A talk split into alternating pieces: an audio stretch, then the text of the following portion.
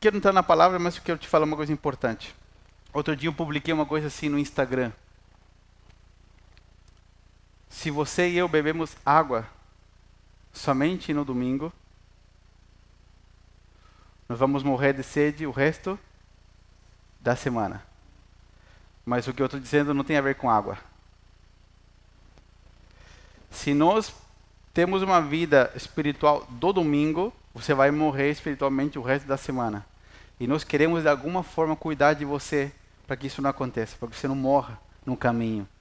E para isso, agora no mês de março, nós vamos começar as casas de igreja, o cuidado. E eu estou dizendo isso para que você se permita ser cuidado por alguém.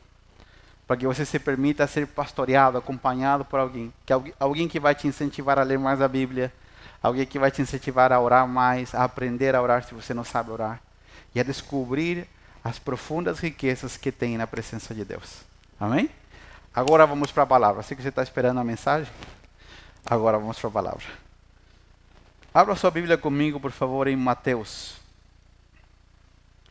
Mateus, capítulo 6. Vamos ler um, um versículo bíblico super conhecido, acredito que você sabe até de cor. Mateus, capítulo 6. Vamos ler a, a partir do versículo 5.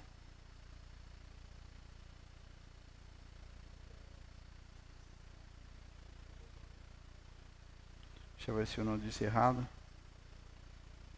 Isto, Mateus 6, a partir do versículo 5. Vamos ler a, até o versículo 15.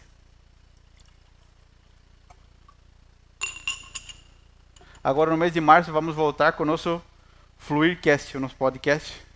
Em março retornamos, tá bom? Para aqueles que assistiam Antes fazia a minha esposa e eu, agora vamos estar em três, né? Vai estar ela, a Zoe e eu.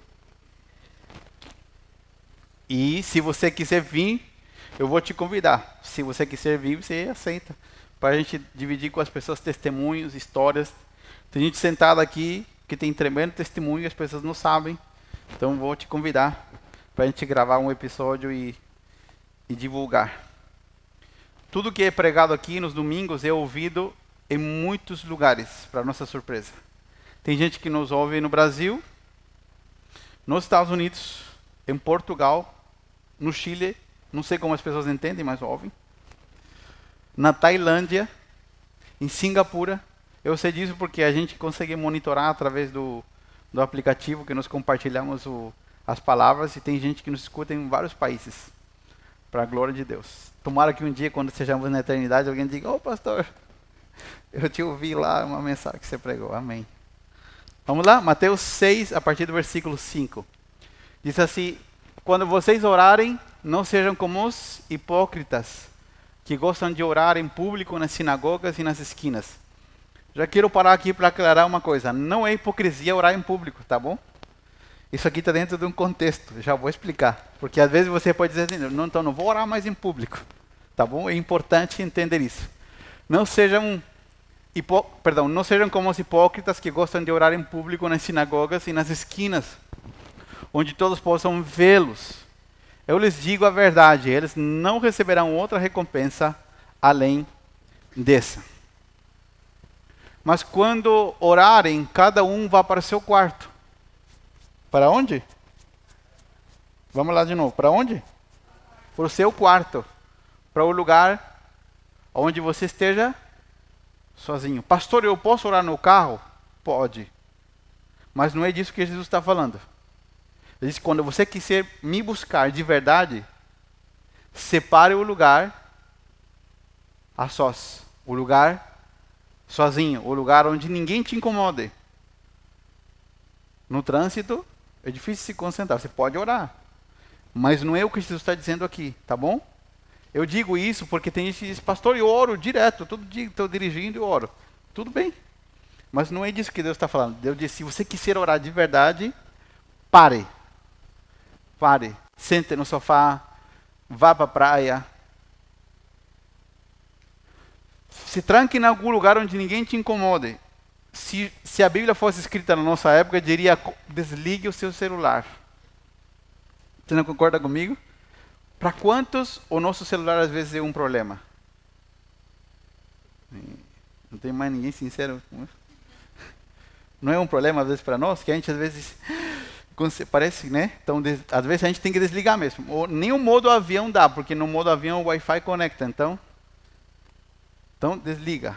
Se a Bíblia for escrita hoje, tá? Disse quando você for orar, vá para o seu quarto, feche a porta e ore ao seu pai em segredo. Então seu pai que observa em secreto recompensará. Ao orar, preste atenção, não repitam frases vazias sem parar, como fazem os gentios. Eles acham que se repetirem as palavras várias vezes, suas orações serão respondidas. Tá? Vamos para o próximo versículo. Não sejam como eles, pois seu pai sabe exatamente do que vocês precisam antes mesmo de pedirem. Portanto, orem da seguinte forma: essa aqui a maioria sabe de cor. Pai nosso que estás no céu, santificado seja o teu nome. Venha o teu reino, seja feita a tua vontade, assim na terra como no céu. Dá-nos hoje o pão para este dia. E perdoa as nossas dívidas, assim como perdoamos os nossos devedores. E não nos deixes cair em tentação, mas livra-nos do mal pois teu é o reino, o poder e a glória para sempre. Amém. Próximo versículo.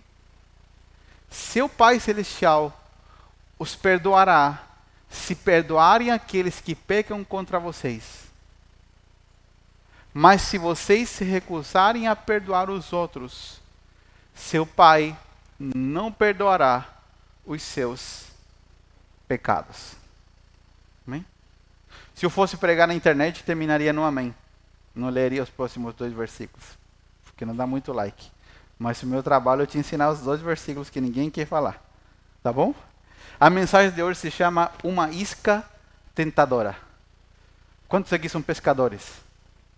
A Nani é pescadora, eu já vinha pescando. Quem mais aqui é pescador? Ricardinho não pesca? Não? Tem cara de pescador, Ricardo.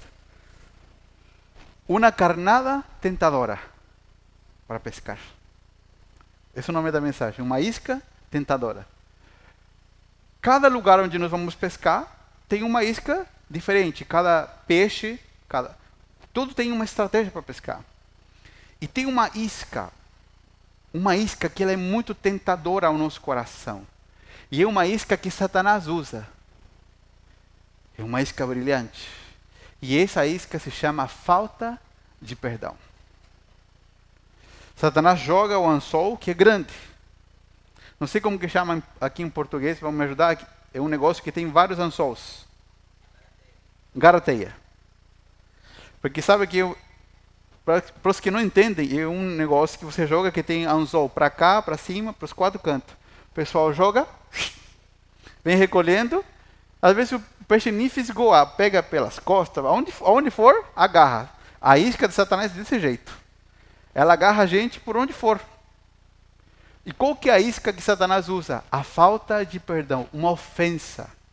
Pode ser uma grande ofensa que alguém nos abandonou, que alguém nos traiu, que alguém fez algo terrível contra nós, ou pode ser uma pequena ofensa. E olha como que termina o Pai Nosso que nós sabemos de cor.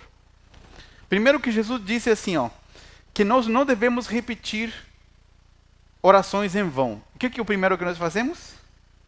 Repetir orações em vão. Que a maioria que fala, fala Pai Nosso, fala ele correndo, como se a polícia estivesse atrás de nós nos perseguindo. Pai Nosso que está no céu, santificado, né? E Jesus tá, acaba de dizer, por isso que é importante ler a Bíblia, para entendermos o princípio. Jesus acaba de dizer: não façam orações repetidas sem sentido. O Pai Nosso não é uma oração para ser repetida assim. Tá, tá, tá, tá, tá, tá. tá. O Pai Nosso, ele carrega um princípio da oração. Porque se eu estou repetindo uma oração, eu estou rezando e não orando, buscando ao Senhor. Porque orar é estar com Deus para falar e para ouvir, entendendo o que nós estamos fazendo. Mas outro dia, quando eu falar sobre oração, eu explico melhor. Só um detalhe. Segundo, coisa importante. Normalmente todo mundo lê, esquece, perdão, esquece dessa, dessa parte do versículo porque ela é muito violenta, ela é muito confrontativa. Olha o que diz o versículo, acho que é o versículo 14. 14 e o 15. Mas se vocês se recusarem a perdoar os outros, isso é porque é possível você não perdoar alguém. Seu pai não perdoará os seus pecados. O próximo versículo, esse é o 15. Mas se vocês se recusarem a perdoar, era, perdão, era esse. Seu pai não perdoará os seus pecados. O final do Pai Nosso nos lembra que viver a vida do Evangelho vai nos levar a conhecer a Deus a buscar a Deus mais intensamente a cada dia. Para quê? Para que nos pareçamos mais com o Senhor Jesus. Por quê? Porque o Evangelho vai nos confrontar e nos levar a um profundo compromisso com Deus.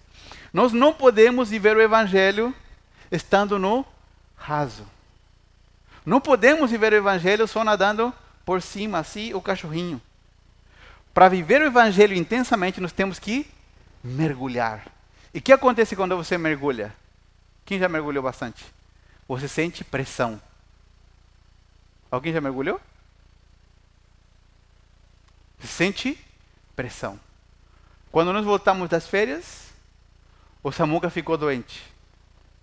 Típico, né? Você volta, descansa, alguém fica doente, especialmente as crianças. Por quê? Mergulhou muito na piscina, muito mergulho, daí, pela pressão, entrou muita água, daí deu otites. Porque enquanto mais você mergulha, mais pressão tem. E nós, às vezes, queremos o Evangelho para fugir da pressão. Mas o Evangelho vai nos levar a profundizar a nossa vida em Deus, porque o que vai sofrer pressão é a nossa carne, é a nossa velha natureza, é a natureza de pecado que não quer fazer a vontade de Deus. E essa natureza nós temos que subjugar ela todo dia para que a nossa vida seja uma vida que faça a vontade do Senhor e inspire a outros. Ok? Por que, que eu disse no início que a isca é uma é aquilo que Satanás usa? Satanás, o diabo vermelhinho, como você quiser chamar, ele é um excelente pescador. Quantos aqui já foram ofendidos em 2023? Se você não foi ofendido ainda esse ano, eu quero que você ore por mim na saída. Eu vou, eu me ajoelho para você orar por mim. Você carrega alguma coisa. Tem gente que fala assim: vou me mudar de cidade, vou me mudar de estado, vou me mudar de trabalho, porque aqui eu sou muito ofendido. Se muda e é ofendido de novo. A ofensa é uma coisa tão séria. E Jesus profundiza tanto nesse assunto. Se não fosse sério, Jesus não falaria no final do Pai Nosso. Se não fosse sério, ele não diria que se nós não perdoamos, também não seremos perdoados. A ofensa é algo tão sério, por que, que a ofensa é algo tão sério? Porque aonde você estiver, você será ofendido. E normalmente as ofensas que mais nos marcam, as ofensas que mais nos atingem, são ofensas de pessoas que andam mais perto de nós, ofensas de pessoas que nós amamos ou consideramos. Porque quando alguém, por exemplo, você está no trânsito, aqui em Balneário, nós vivimos no céu no trânsito, aqui de boa. Você foi para Curitiba? Dirigir em Curitiba? Aí tem que ter paciência, irmão. Até para você, como pedestre, você tem que ter paciência. Eu vou te contar uma história minha. Quando eu vim do Chile para cá, no Chile é como aqui. Aqui você para na faixa, né? Se quem estiver dirigindo mora aqui, ele vai parar para você atravessar. Em Curitiba, não. No Chile é igual que aqui. Se para na faixa, o cara pode estar tá vindo chutado, mas se ele te viu que você já colocou o pé, ele está longe, ele vai parar, você consegue atravessar tranquilamente. Eu, com a minha mentalidade de chileno, vim morar em Curitiba, 15 anos atrás. Primeira saída na rua, na faixa de pedestre, confiado, meti o pé, o corpo, quando o carro quase me matou. Daí eu consegui dar um pulo para trás. Ainda ele me xingou. E eu que estava certo e ele que estava errado. Só que o que acontece? Eu não conhecia. O que aconteceu? Passou o tempo, cinco minutos, toquei a minha vida. Se alguém te fecha no trânsito, dá aquela raivazinha no momento, você vai embora. Agora, quando alguém que você conhece, quando alguém que você anda junto, te diz uma coisa que você não gosta, às vezes você está comendo uma sopa e você vê o rosto da pessoa na sopa. Né? Você está tomando um café, você vai tomar o café e você aparece o rosto da pessoa no café ali. Porque fica te perseguindo a ofensa, não é? Ou isso só acontece comigo? Acontece com você também? Acontece? Sabe por que, que é isso? Porque o diabo ele já fez assim, ó. Ele já jogou a isca. E ele está recolhendo. Devagarinho. Puxando, né? Como que, que vamos para o Mato Grosso pescar. Dá umas puxadinhas assim. E ele está recolhendo, recolhendo a ver se engata a gente no caminho. Normalmente as ofensas que são mais complicadas são das pessoas que andam perto de nós. Às vezes você não precisa ter um vínculo de carinho, de amor, mas se você trabalha junto, está, passa tempo junto, isso já te afeta. Por isso que Jesus diz que é tão importante aprender a lidar com as ofensas. E eu falo brincando, mas é verdade, tem gente que se muda de país. Tem gente que muda de estado, gente que muda, você não, eu vou me mudar para ninguém me ofender. Não adianta, para onde você for. Se for, você for morar no meio do mato, você vai ser ofendido pelas plantas. Algo vai te ofender. Você mesmo. Não adianta, aonde nós formos, nós seremos ofendidos e nós vamos ter que lidar com isso. Para que nós não acumulemos mágoa nem falta de perdão no nosso coração. O que, que Satanás vai usar para nos fisgar? Eu quero que você aprenda uma coisa importante hoje ele vai usar o governo da nossa alma. O governo da nossa alma. O que, que é isso, pastor? Ele vai usar o governo das nossas emoções. Quem anda sem Jesus é governado por aquilo que sente. Quem anda com Jesus aprende a dominar aquilo que sente e passa a ser governado pelo Espírito de Deus. Vou explicar de novo. Quem anda sem Jesus vive governado pelo que sente. O que dá na telha, vontade, vai e faz. Quem anda com Jesus aprende a viver governado pelo Espírito Santo. Que o Espírito Santo guia a nossa vida. Agora, o que, que Satanás vai usar? É o governo da nossa alma. Se nós somos governados pelas nossas emoções, por aquilo que sentimos, seremos fisgados rapidamente quando formos ofendidos. E o anzol de Satanás ele tem uma garra atravessada assim.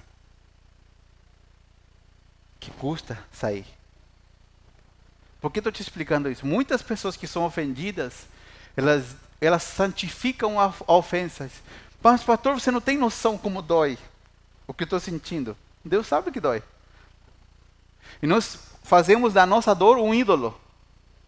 E passamos pano no ídolo todo dia. Nos levantamos lembrando da ofensa. E lembramos da ofensa. E idolatramos ela, passamos um pano. Passamos um, o líquido para lustrar a ofensa. E começamos a idolatrar nossa ofensa. É verdade. Você conhece algum amigo assim que mora em outro estado? Que já passou por isso? Conhece? Nós começamos a idolatrar a ofensa. Agora, o que, que o texto diz? Que não perdoa, não será perdoado por Deus. Olha que sério a falta de perdão. Por que, que a falta de perdão é algo tão sério? Porque quando nós não perdoamos, fazemos uma afronta direta ao sacrifício de Jesus. Por quê? Porque você e eu não merecíamos ser perdoados. Mas Jesus entregou a sua vida e nos perdoou quando não merecíamos. E o único que Ele quer é que quando você e eu sejamos ofendidos, porque seremos ofendidos, e nós vamos ofender a outros também, você e eu lembremos do que Jesus fez por nós e olhemos para Ele. E possamos dizer: Senhor, assim como o Senhor um dia me perdoou quando eu não merecia, eu vou perdoar quem me ofendeu, mesmo que a pessoa não mereça ser perdoada. O problema é que nós queremos que a pessoa mereça ser perdoada, sim ou não? Não, mas a pessoa tem que merecer o meu perdão. Jesus não está dizendo para você e para mim, espera que a pessoa mereça. Ele diz, perdoe, meu filho, perdoe. Você e eu não precisamos esperar que a pessoa mereça, ela não vai merecer jamais. Nós temos que oferecer o mesmo que foi oferecido a nós. Abra sua Bíblia comigo, por favor, em Provérbios. Provérbios. Provérbios capítulo 18. Versículo 19. Até aqui, você está aprendendo alguma coisa? Hein? Você veio no culto certo ou não?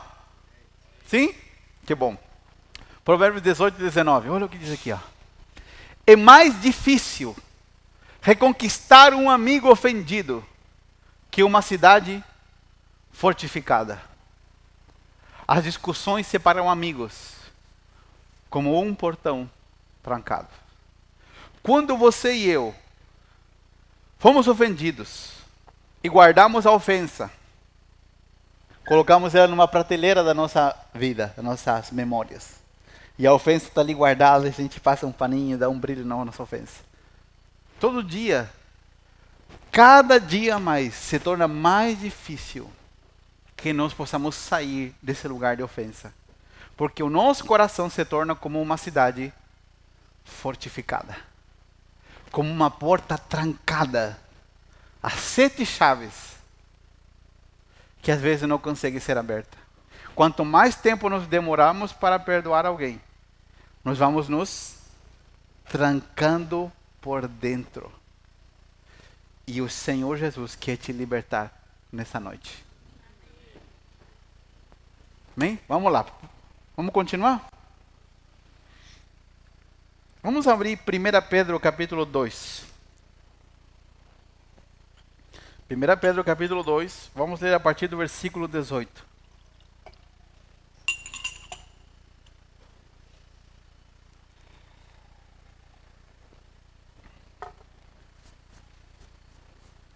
Vamos ler até o versículo 25, tá? Olha aqui. Por que, que a Bíblia diz isso aqui? quero te explicar para colocar em contexto histórico. Na época em que a Bíblia foi escrita, haviam escravos mas não os escravos que você e eu conhecemos do Brasil. Tá bom? A escravidão do Brasil é outro nível. Os escravos que haviam na época de Jesus, na época dos apóstolos, não tem nada a ver com a escravidão que você e eu conhecemos do Brasil. Ok? Os escravos da época bíblica eram como empregados, em alguns casos eram quase filhos, que eram comprados, obviamente, porque eles não tinham normalmente dinheiro para pagar suas dívidas, as pessoas se vendiam como escravos, mas eles tinham um salário, tinham casa, eram cuidados. É muito diferente. Isso é importante frisar, porque tem muita gente hoje dos movimentos sociais que usa a Bíblia sem conhecer a história. Eles nunca foram para uma aula de história. Pegam um, cinco textos bíblicos para tentar lacrar em cima do que a Bíblia diz. E não tem nada a ver, tá? Os escravos mas haviam escravos. E olha o que a Bíblia diz aqui. Vocês, escravos, submetam-se ao seu senhor com todo respeito. Porque havia muita gente que se convertiu ao evangelho que era escravo. Façam o que ele mandar. Não apenas se for bondoso e amável, mas até mesmo se ele for cruel. Porque, como em todos os lados, sempre tem gente boa e gente ruim.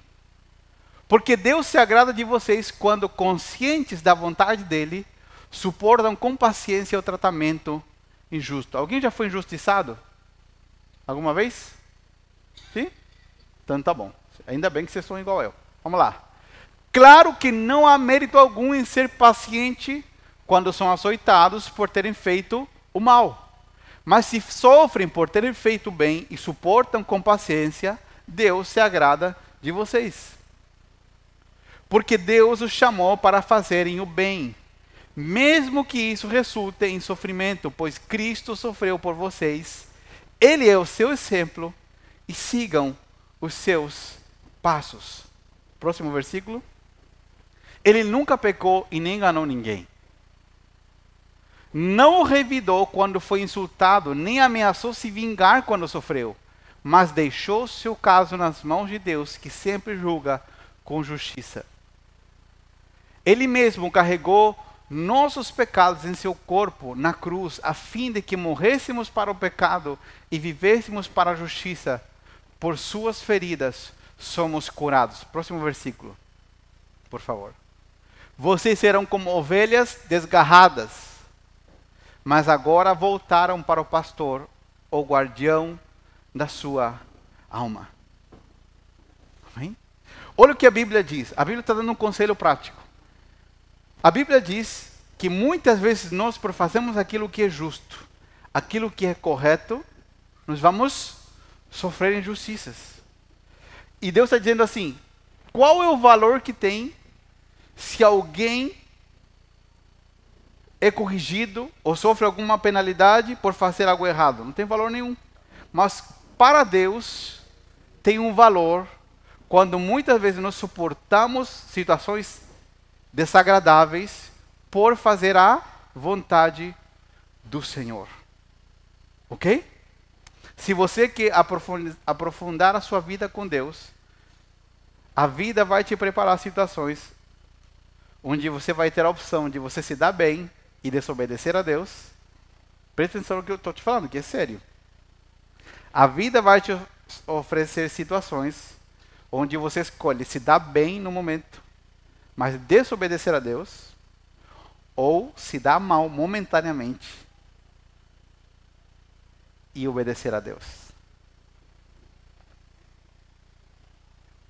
Quando você vai na academia, teu corpo se dá muito mal, porque ele sofre. Mas momentaneamente, porque você está ficando saudável. Enquanto quem só come e não faz exercício nenhum, aparentemente se dá, se dá bem, mas para se dar mal depois. Quando nós tem muita gente da academia aqui, então estou usando o exemplo para vocês entenderem. Quando nós, na vida, vamos enfrentar situações onde vai ser oferecido a você e a mim circunstâncias, onde nós preferimos obedecer a Deus que ter a razão, a recompensa vem do Senhor. E isso tem a ver com perdoar. Por quê? Porque muitas pessoas que não perdoam estão lutando para ter a razão. Normalmente, quem não perdoa, diz assim, pastor, mas eu tenho a razão. E Deus sabe que você tem a razão. Deus sabe que às vezes eu tenho a razão. Mas quem perdoa, abre mão de ter a razão. Vou te falar um dos motivos mais violentos. É porque hoje está de moda que as pessoas casem e o casamento dura menos que um pacote de pipoca do cinema. Por quê? Porque todo mundo quer ter razão. Vou falar de novo. Por que, que muitos casamentos duram tão pouco? Porque todo mundo quer ter razão. O marido quer ter razão, a esposa quer ter razão. E para nós conservarmos coisas de valor, teremos que aprender a perdoar e abrir mão da razão. Por que isso? Jesus foi julgado sendo inocente. E o que, que a Bíblia diz? Diz que ele deixou o seu caso nas mãos daquele que sabe julgar corretamente. Mas Jesus não deixou a sua vida nas mãos de Deus, dizendo assim: eu vou perdoar eles, mas depois o Senhor se vinga deles. Não, não é isso. Porque às vezes nós falamos assim, não, eu perdoo, deixo na mão de Deus, mas Deus vai se vingar, Deus vai vingar eu. Não é assim. É abrir mão da razão para perdoar a outros como nós fomos perdoados. Quando nós somos ofendidos, nós ficamos cegos e esquecemos tudo aquilo de positivo que nós vivemos com as pessoas que nos ofenderam. E só estamos focados naquilo negativo que aconteceu. Às vezes você viveu, vamos pôr quantidade, não sei, 10 coisas positivas, não sei. E a pessoa de repente pisou na bola com você uma vez. E você olha para o quê? Olha para aquela vez que a pessoa pisou na bola. E você esquece de tudo que você viveu. E muitas coisas se destroem rapidamente. Porque nós preferimos ter razão em vez de perdoar. Você pode estar sentado me ouvindo dizendo, pastor, mas esse, essa mensagem hoje, sim, Deus quer livrar a tua vida. E você já vai entender por quê. Por que devemos perdoar? Vamos abrir a Bíblia, 1 Pedro capítulo 2.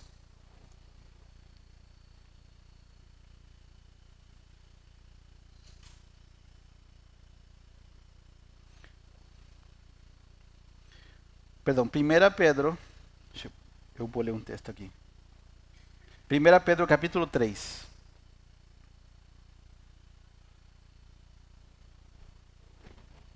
Capítulo 3, versículo 7.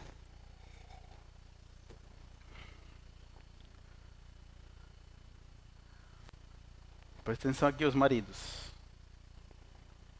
Da mesma forma, vocês, maridos, honrem a sua esposa. Sejam compreensivos no convívio com ela, pois, ainda que seja mais frágil que vocês, ela é igualmente participante da dádiva da nova vida concedida por Deus. Tratem-na de maneira correta, para que nada atrapalhe as suas orações. Esse texto bíblico ali, se você ler antes e depois, está falando sobre ofensas. A Bíblia diz que se eu estou ofendido com alguém, quando eu oro, a minha oração não chega diante da presença de Deus. Essa palavra atrapalhe Deixa eu ver aqui. Ela significa amputar, cortar. A Bíblia diz que quando eu estou ofendido com alguém, eu vou na maior cara de pau orar e buscar a Deus. Sendo que eu estou cheio de mágoa, às vezes começou suave, mas isso vai virando o quê? Você vai vivendo a vida e aquela mágoa pequenininha vai virando um monstro dentro de você. Isso vai te atormentando. E às vezes você vai começando a tomar remédio para ansiedade. Ninguém está te perseguindo por fora, mas você está sendo perseguido internamente. Isso vai virando ódio, às vezes um ódio disfarçado. Nós dizemos, não, eu vivo uma vida de boa, mas por dentro carregamos um ódio. Carregamos medo. A Bíblia diz que as orações são impedidas, amputadas. Quem amputa? O próprio Deus. Porque Ele precisa que nós perdoemos aqueles que nos ofenderam. Caian, vem aqui. Caian é mais magrinho, vem aqui. Vem aqui. Vai ver se a gente consegue fazer. Sobe aqui nas minhas costas. Pode subir? Isso. Ele é levinho. O Caian é a pessoa que me ofendeu. Né? Ele nunca me ofendeu, mas ele é a pessoa que me ofendeu. Eu não perdoei ele. Daí eu digo, não, tá tudo certo. Só que daí, para onde eu vou, eu estou levando ele nas minhas costas. Eu vou trabalhar e a pessoa está nas minhas costas. E eu estou vivendo a minha vida e a pessoa que me ofendeu está onde? Está nas minhas costas. Eu durmo, eu vou de férias e disse, não, eu vou tirar umas férias boas para dar um descanso, para esparecer a mente. E a pessoa que me ofendeu, eu vou tomar aquele café gostoso do hotel de manhã que você pagou, você preparou, e você vai olhar na xícara do café, e quem que está lá na xícara do café? O rosto daquela pessoa que te ofendeu. Enquanto você não perdoar, você vai carregar nas tuas costas a pessoa que te ofendeu. E o que, que Deus quer? Deus quer que você seja livre. Deus quer que você tire essa mochila gigantesca. Vou te dizer uma coisa: se você não estiver doente fisicamente, você não precisa de remédios para dormir. Você não precisa de remédios para ansiedade. O que você precisa é buscar ao Senhor e perguntar aonde tem alguém que está pendurado no teu pescoço. Alguém que ainda você carrega há muito tempo. Às vezes de uma ofensa boba. Às vezes de uma pequena picuinha que foi guardando, acumulando raiva durante os anos. Está ali. Mas o Senhor Jesus quer te fazer livre. Por completo. Amém? Obrigado. Tá levinho, né? Tá na academia aí. Vamos lá, Mateus 5. Eu, eu entendo o teu silêncio. Eu entendo. Mateus 5. versículo 23 e 24.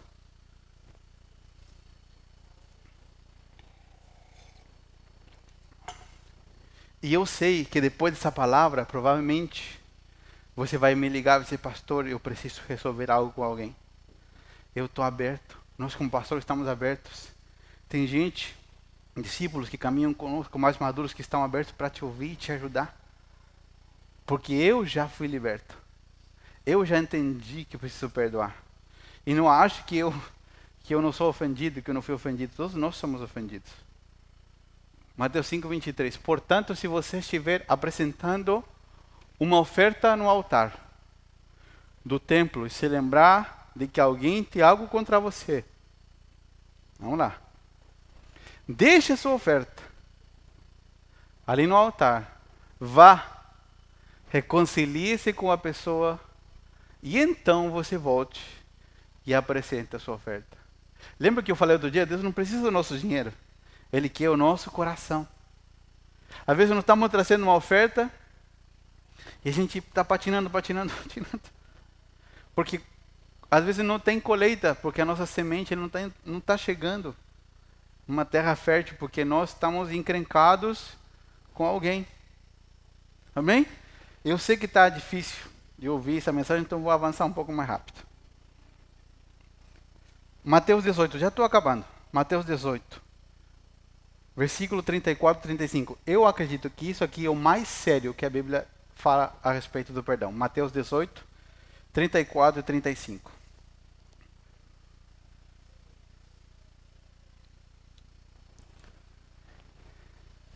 É o final de uma parábola, é o final de uma história, onde Jesus está falando sobre dois servos que deviam muito dinheiro, uma quantidade incalculável de dinheiro. O primeiro servo foi perdoado, são, é uma quantidade absurda. Eu calculei outra vez, não lembro quantos trilhões de dólares que eram, porque em quantidade de em peso de ouro. Eu não lembro, acho que são 130 mil quilos de ouro, que ele, o que a parábola diz que ele lia. Jesus conta essa parábola dessa forma para a gente entender. Ele diz que o Senhor perdoou a dívida dele, esse servo. E aquele servo saiu passear pelo reino e encontrou com um conservo dele, com um amigo que lhe devia algumas moedas. E esse servo foi lá e não perdoou seu amigo. Sendo que ele tinha recebido um perdão enorme, impagável. E a Bíblia diz que o Senhor chamou ele para uma conversa séria, e esse é o final da conversa. Irado, o Senhor mandou o homem para a prisão. Oh, quase caí. Quase caí. Ó, oh, Satanás aí, tentando me derrubar. Tô brincando. O Senhor mandou o homem para a prisão para ser torturado. Pastor, isso está na Bíblia? É, tá lá que a gente lê rápido, porque a gente pula essas partes, né? Não é verdade? O Senhor mandou ele para a prisão para ser torturado até que ele pagasse toda a dívida. Próximo versículo. Assim também meu Pai Celestial fará com vocês caso se recusem a perdoar de coração os seus irmãos. Eu ouvi outro dia uma entrevista de um senhor que é muçulmano. Não sei se você viu, é um Reels que ficou bem famoso na internet. E perguntando para ele como é que vocês lidam com os ladrões. Vocês viram essa entrevista? Como que vocês lidam com os ladrões na Sharia? A Sharia é a lei muçulmana que impera em alguns países do Oriente Médio, não em todos, mas em alguns países. No Irã, Afeganistão, Paquistão, por exemplo, essa lei impera.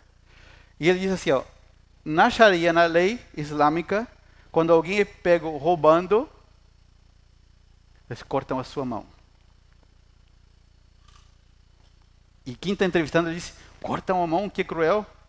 Por que, vocês cortam a mão do ladrão? E o Senhor disse: não, quem cortou a mão do ladrão não foi o governo, foi o próprio ladrão. Porque ele sabe que ele não pode roubar.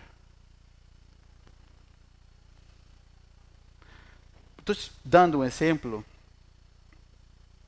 para você entender o que a Bíblia diz. Porque a gente às vezes lê a Bíblia picada e não entende o conceito das Escrituras. Deus não é um Deus cruel, Deus é um Deus de amor, de graça e de misericórdia. Mas Deus é um Deus de justiça. Deus é um Deus que não quer deixar que seus filhos sejam mimados e infantis para o resto da vida. Ele quer que eles cresçam, amadureçam e que produzam muito fruto. O que acontece quando o seu filho está junto com você no restaurante, no shopping, e ele se joga no chão e faz uma birra? Em casa, vai ter uma conversa séria, ou às vezes até no carro. Sim ou não? O que, que a Bíblia diz a respeito disso? Corrija o seu filho enquanto dá tempo para que quando ele for maior ou adolescente, é isso que diz a expressão, ele não seja a vergonha da sua vida.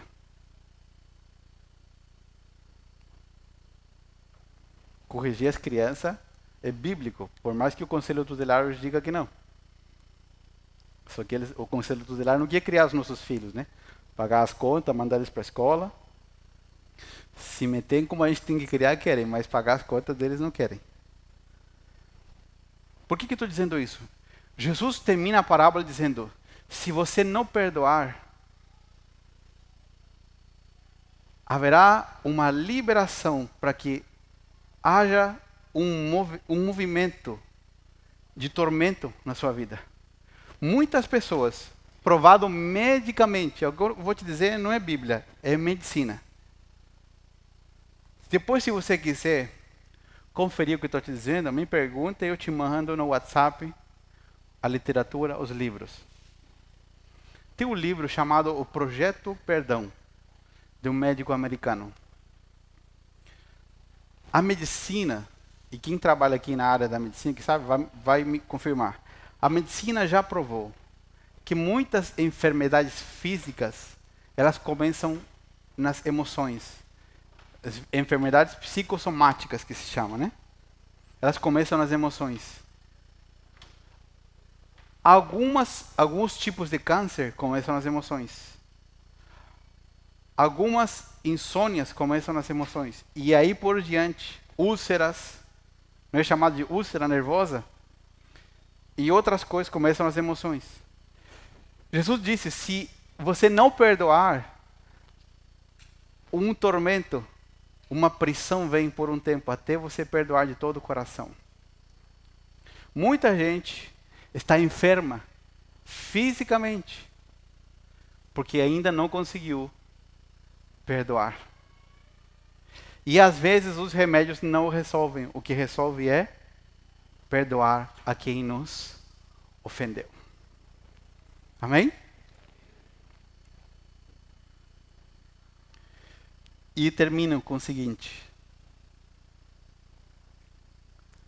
Há um tempo atrás, não lembro já se foi um mês, um mês e meio, eu estava orando aqui no escritório e Deus falou algo comigo e eu guardei. E hoje eu vou falar pela primeira vez. Outro, outro dia eu falo de novo. Mas eu vi uma mulher. Eu vi uma mulher, estava orando, eu vi uma mulher casada. E Deus falou assim comigo: essa mulher está se vingando do seu pai. Mas não do seu pai, está se vingando do seu marido. Porque ela vê o seu pai na figura do seu marido. Quando nós guardamos uma ofensa no nosso coração, às vezes nós estamos descontando em pessoas que representam aquele que nos magoou, que nos machucou, que nos ofendeu. Porque quando nós somos ofendidos ou magoados, muitas vezes somos como um animalzinho ferido. Quando alguém se aproxima para curar, o que, que faz o animalzinho? Ataca, porque acha que ele vai ser ferido novamente. Mas quando nós perdoamos de verdade, Deus nos cura e Deus nos faz livres de tudo isso. Pastor, é possível perdoar? Sim. Pastor, como que eu posso perdoar? Se você se render diante do Senhor Jesus e pedir para Ele que te ajude a lembrar tanto que Ele te perdoou, você vai conseguir perdoar qualquer pessoa. Quando nós perdoamos, é quando nós somos esclarecidos pela palavra de Deus que precisamos ser libertos. nós precisamos perdoar de todo o nosso coração para que nós possamos ser livres. E eu termino com o seguinte: não vou eh, profundizar, vou aprofundar no que eu vou dizer agora, só vou dar um detalhe. No Antigo Testamento, todo o Antigo Testamento tem uma sombra do Novo. Havia uma lei que Deus deixou para os escravos.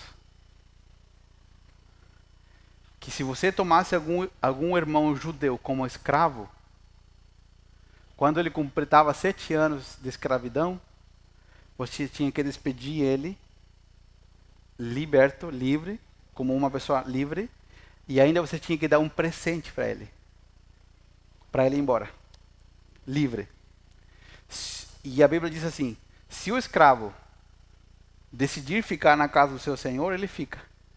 Mas a tarefa, se eu comprei um escravo com sete anos, mandar ele embora com uma carta de euforia, que chama, né? Português? Mandar ele embora com um presente. Às vezes, às vezes, e eu falo isso com moral porque eu já fiz, não uma, mas um par de vezes. Às vezes, uma das provas de que você perdoou alguém é você ter a capacidade de dar um presente para quem te ofendeu. Ainda, se pastor, eu tenho que perdoar e ainda dar um presente? Agora eu quero que você olhe ao contrário. Nós não merecíamos ser perdoados. Jesus nos perdoou e ainda nos deu de presente a sua vida, a presença do Espírito Santo, uma nova vida, tudo novo. E eu estou dizendo isso para você porque eu já fiz, não uma vez, eu já fiz um par de vezes. E as duas vezes que eu me lembro, que são as mais fortes que eu fiz isso, eu dei uma das coisas que mais eu gosto. O que, que eu dei? O que, que eu dei de presente? Relógio. O João, o que eu te dei não foi por conta do perdão. Te dei porque eu quis te dar mesmo. Fala assim, a pessoa acha que. Não, não foi por conta disso. A, prim, a primeira pessoa, eu não tinha como comprar um relógio. Nossa situação financeira na época era paupérrima. Andávamos de carona para cima e para baixo. E o que aconteceu? Deus falou comigo, você vai na loja. Eu tinha, na, faz muitos anos atrás, sei lá, 400 reais, eu acho. Na época era, era bastante dinheirinho, guardado. Com muito suor guardado o dinheirinho. Que nós podíamos fazer muita coisa. Deus falou, você vai pegar esse dinheiro, você vai comprar o melhor relógio que você achar com esse valor. Você vai na casa daquela pessoa, você vai dar o relógio de presente você vai se ajoelhar, você vai pedir para essa pessoa orar por você. O que que teu pastor fez? Fui, comprei o relógio. Fui na casa daquela pessoa, entreguei o relógio. Ainda eu pedi perdão. Falei, eu quero te pedir perdão. Eu pedi perdão. E eu, eu e a minha esposa tínhamos sido muito ofendidos. Ofendidos publicamente ainda eu pedi perdão. A segunda vez que eu dei relógio, eu tinha ganhado um relógio banhado ouro. Bonito. E era o último reloginho que estava na, na caixinha dos relógios. e havia uma pessoa que tinha me ofendido muito. Muito. E essa ofensa, ela, ela, ela foi um tiro bem dado, bem profundo no coração. E nós havíamos resolvido tudo, perdoar de verdade. E eu sabia que aquela pessoa estava de aniversário. O que, que eu fiz? Comprei uma caixinha, coloquei aquele reloginho e eu mandei de presente. Porque eu não quero ter razão, eu quero ser livre. Eu quero ser livre. E eu quero aprender com o Senhor Jesus. Eu sei o que significa viver atormentado por fantasmas do meu passado, por não perdoar. Eu sei. Eu lidei por muitos anos com picuinhas, com coisas pequenas que eu vivi com meu pai. Meu pai é um homem maravilhoso, nunca me fez mal algum. Mas eles são de outra geração. Eles não receberam carinho como nós recebemos. Palavra de afirmação, um te amo. Eles, eles amavam de outra forma. E não é necessário, às vezes, que alguém te ofenda profundamente. Às vezes você vai guardando coisas pequenas que vão virando um monstro. E por muitos anos eu tinha uma trava enorme. Até que eu, Deus me confrontou e eu entendi que eu precisava ser livre. E você e eu podemos ser livres. Você não precisa guardar mágoa. Você não precisa que as suas orações sejam interrompidas. Deus pode te libertar, te curar. E aqui temos diversas histórias. Eu não conheço a todos. Alguns eu conheço, mas não a todos. E pode ser que tem gente que literalmente enfiou uma faca nas suas costas. Tem gente que te largou, te abandonou, abandonou você, pessoas que você ama, te traiu, te roubou dinheiro, não sei. Não sei. Mas não importa o que tenha sido, Deus tem o poder para nos libertar. Deus tem o poder para nos curar.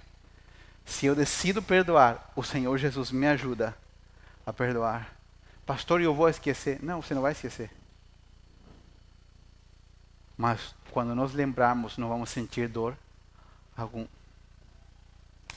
E se quem te ofendeu é alguém de um relacionamento íntimo que você precisa andar, você vai perdoar e você ainda vai restaurar o relacionamento. Porque quando nós obedecemos, Deus faz a parte mais difícil. A nossa parte é a mais simples. Dizer, Senhor, estou aqui disponível para perdoar. Amém? Pastor, que silêncio essa palavra.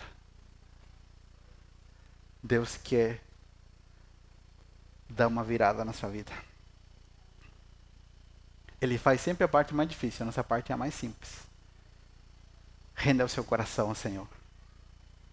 Não permita que a isca de Satanás engate em você. E eu vou orar a Deus agora, vamos orar juntos. Para que nos próximos dias o Espírito Santo traga à memória coisas que você, como método de é, sobrevivência, escondeu nos costumamos guardar algumas coisas na nossa mente. Não, isso aqui não é nada. Já viu os seres humanos super-heróis que a gente fala assim, não, nada me afeta. Conhece pessoas assim?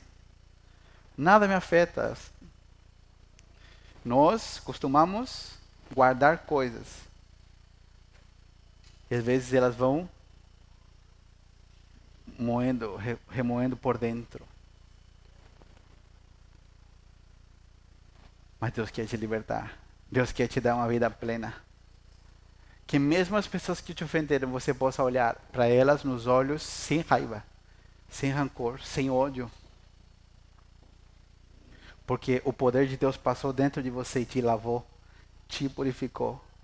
E você não quer ter mais razão, você quer fazer a vontade de Deus. Amém? Não permita que o ódio tome conta do seu coração. O ódio é como um ácido que vai comendo tudo por dentro de nós, vai nos matando. Você não nasceu para tomar remédio controlado todo dia, para controlar as suas crises de ansiedade. Você nasceu para ser liberto em Cristo Jesus, para andar com Ele. Que quando o dia difícil vier, você ficar meio assim, você corra para os braços de Jesus e nele nos seguremos. Pastor, o senhor está falando isso porque o senhor nunca teve crise de ansiedade. Já tive, um par de vezes. Mas não permita que nada seja uma isca de Satanás. Permita que o Senhor trabalhe no seu coração e você perdoe aqueles que te ofenderam. Principalmente as pessoas que você amava, considerava ou você tinha em alta estima. Não permita que Satanás tome mais lugar. Para que as tuas orações sejam ouvidas. Para que você seja curado. Amém? Eu quero orar com você. Vamos ficar de pé? Que silêncio, irmãos. Que silêncio. Jonas, nos ajuda um pouquinho, por favor. Quem está na internet nos ouvindo, essa palavra também é para você. Quem vai ouvir depois.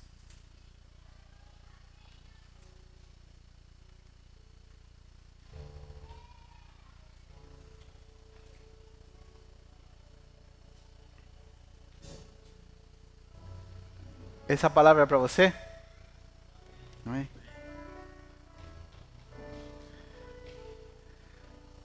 Se você precisa perdoar alguém, às vezes a gente não vai vir a memória agora, ou você diz, pastor, eu preciso de um processo mais longo. Tudo bem, o importante é ouvir a palavra com fé, receber ela e saber que o Senhor vai nos guiar num caminho de cura e transformação. E lembrar que esse é um conselho para o resto da nossa vida.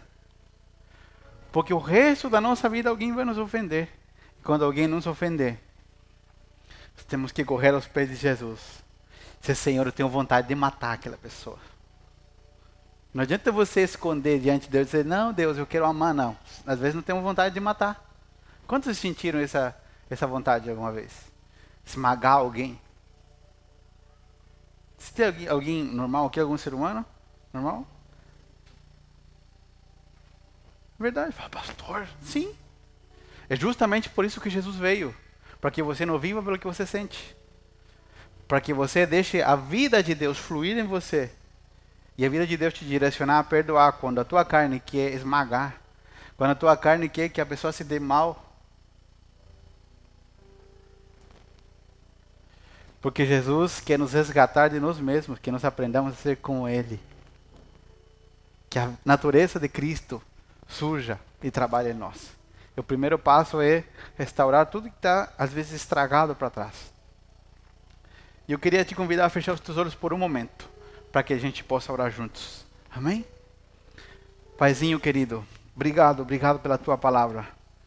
Obrigado porque a tua palavra, ela é sempre pontual e ela é clara para nós. Te agradecemos pelo sacrifício do Senhor na cruz do Calvário. Porque nós entendemos, como diz a tua palavra, que todos nós estávamos mortos em nossos delitos e pecados. Estávamos separados da vida de Deus.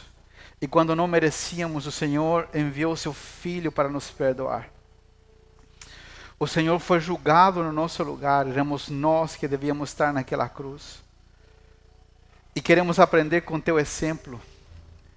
E eu quero pedir, Espírito Santo, que o Senhor durante os próximos dias, traga a memória, traga à tona aquilo que às vezes nós ocultamos no nosso coração, mas está nos machucando por dentro. Coisas que fomos ofendidos, às vezes profundamente feridos no passado. E o Senhor pode nos resolver esse problema, o Senhor pode nos ajudar a perdoar, o Senhor pode curar as feridas que ficaram profundas na nossa memória. O Senhor é o único que tem esse poder. Os medicamentos não vão conseguir. Mês após mês, tomamos os remédios e eles não apagam a dor. Mas o Senhor pode curar a ferida. O Senhor pode nos libertar de tudo aquilo que nos atrapalha, que nos impede de continuar avançando. Eu quero pedir que hoje o Teu Espírito Santo comece a trabalhar no coração de cada um dos meus irmãos. E a Tua palavra, Senhor, se torne um conselho para todos nós, para mim, para cada um de nós para que a próxima vez que sejamos ofendidos, a próxima vez, Senhor, que alguma ofensa vier, rapidamente possamos correr aos teus pés e liberar perdão para aqueles que nos ofenderam. Nos ajuda, Senhor. Queremos que as nossas orações sejam ouvidas. Nós queremos, Senhor, poder entregar a nossa oferta em paz no teu altar. Nós queremos andar contigo em liberdade e ajudar amigos nossos, a colegas de trabalho, a familiares que vivem esse problema há muitos anos e ninguém nunca lhes explicou, ninguém nunca lhes ensinou. Que o Senhor nos use a nós como instrumentos em tuas mãos para mostrar a outros aquilo que o Senhor fez com a gente, que também pode acontecer com eles. Que a tua graça, Senhor, seja abundante sobre a nossa vida nesses próximos dias e possamos experimentar o teu cuidado nessa área, Senhor. Em nome do Senhor Jesus. Amém.